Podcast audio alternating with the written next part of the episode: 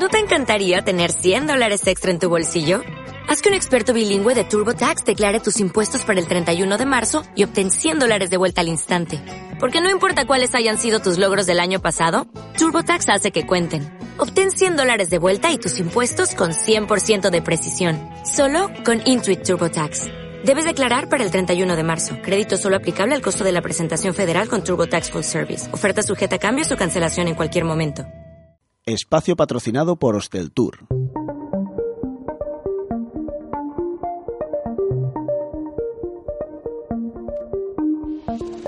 Apuntes para el turismo. La decimocuarta edición del Foro Hostel Tour se ha celebrado esta semana en Madrid. Profesionales y altos directivos del sector turístico se reunieron para debatir las tendencias y perspectivas económicas del sector. En este especial de Apuntes para el Turismo resumimos lo más destacado de esta importante cita anual. Modelo turístico. España cerró 2017 con 81,8 millones de turistas, un 38% más que el año anterior. Pero la planta de alojamiento regulada se incrementó apenas un 2% en ese mismo periodo. Entonces, ¿dónde se hospedaron 22 millones de personas? Para Gabriel Escarrer, presidente de Melia Hotels International, la mayoría de esos turistas optó por los alquileres turísticos vacacionales.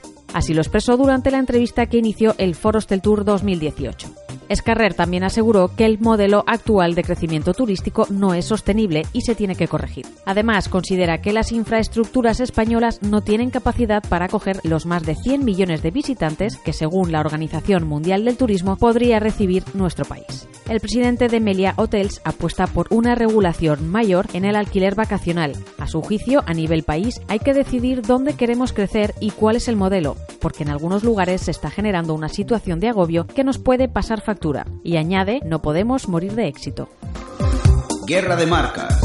El segundo entrevistado en el Foro Hostel Tour fue Joan Vila, presidente del grupo Hotelbeds. Para él, las grandes agencias de viajes online y las cadenas hoteleras con presencia internacional se preparan para librar una lucha decisiva para el futuro de sus negocios. Booking y Expedia se han comido mucho del mercado intermediario, asegura Vila, mientras que los hoteles han perdido porcentaje de venta directa, una cuota que no están recuperando a nivel global. Para Joan Vila, los grandes intermediarios están ganando la batalla porque el entorno del móvil, tanto en búsquedas como en reservas, les favorece. Por este motivo, asegura que es muy importante que el producto enganche, porque si el hotelero no consigue ofrecer ese producto especial, por lo único por lo que podrá competir entonces será por localización y precio. Negocio hotelero. La primera de las mesas redondas celebradas en el foro se centró en el sector hotelero. Si en algo coincidieron los ponentes fue en que las cadenas españolas no se saben vender. Para Inmaculada Ranera, de Christian Company, las cadenas hoteleras españolas son buenísimas en gestión y control de costes, pero les pesa el miedo o los recelos a la hora de compartir ese éxito y utilizarlo en sus estrategias de marketing, por lo que a nivel internacional no son muy conocidas frente a otras marcas que no lo hacen tan bien, pero que se venden mejor.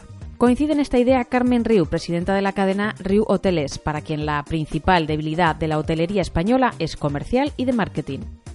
Pero sin duda las principales amenazas a las que se enfrenta hoy en día el sector hotelero son, por un lado, la globalización del fenómeno turístico, que obliga a apostar por la calidad para atraer a un turista que gaste más, y por otro, el problema del terrorismo. En palabras de Javier Aguila, presidente de Aula Hoteles, el turismo está acostumbrado a los cambios políticos, económicos y sociales ante los que la industria responde, pero ante un ataque terrorista te quedas sin respuesta.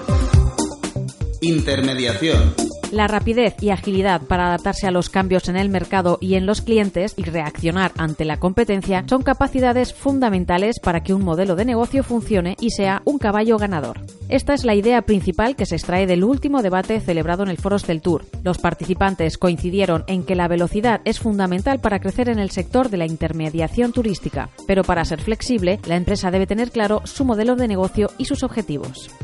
Para Gabriel Subías, presidente de Aboris, el mercado turístico se encuentra en un momento de transformación en el que los grandes actores están desplazando su rol y están provocando cambios. Steve Happy, CEO de Jet2 Holidays, señaló por su parte que en este escenario tan competitivo no sobrevivirá el más fuerte, sino el que mejor se adapte. Refiriéndose a la industria aérea, añadió que cuando hay más competencia, la tendencia es a reducir los precios y aumentar la calidad. En el otro extremo, a medida que hay menos competidores, se da demasiada consolidación y concentración. Finalmente, también se habló de intermediación. Pep Cañellas consideró, presidente de World to Meet, consideró que este objetivo se afronta según el tipo de negocio. Asegura que una empresa nunca termina de estar preparada para la internacionalización, porque una vez que la cometes, estás expuesto a problemas políticos, económicos, sociales, etcétera del país. Eso sí, aconseja, antes de hacerlo, alcanzar un nivel óptimo de organización que sea escalable y, lo más importante, contar con un equipo humano que se quiera comprometer. Hasta aquí este breve resumen del Foro Tour 2018. Recuerda que puedes descargar todos nuestros podcasts en iVoox y iTunes. Siempre que quieras, nos lees en hosteltour.com. Espacio patrocinado por Hosteltour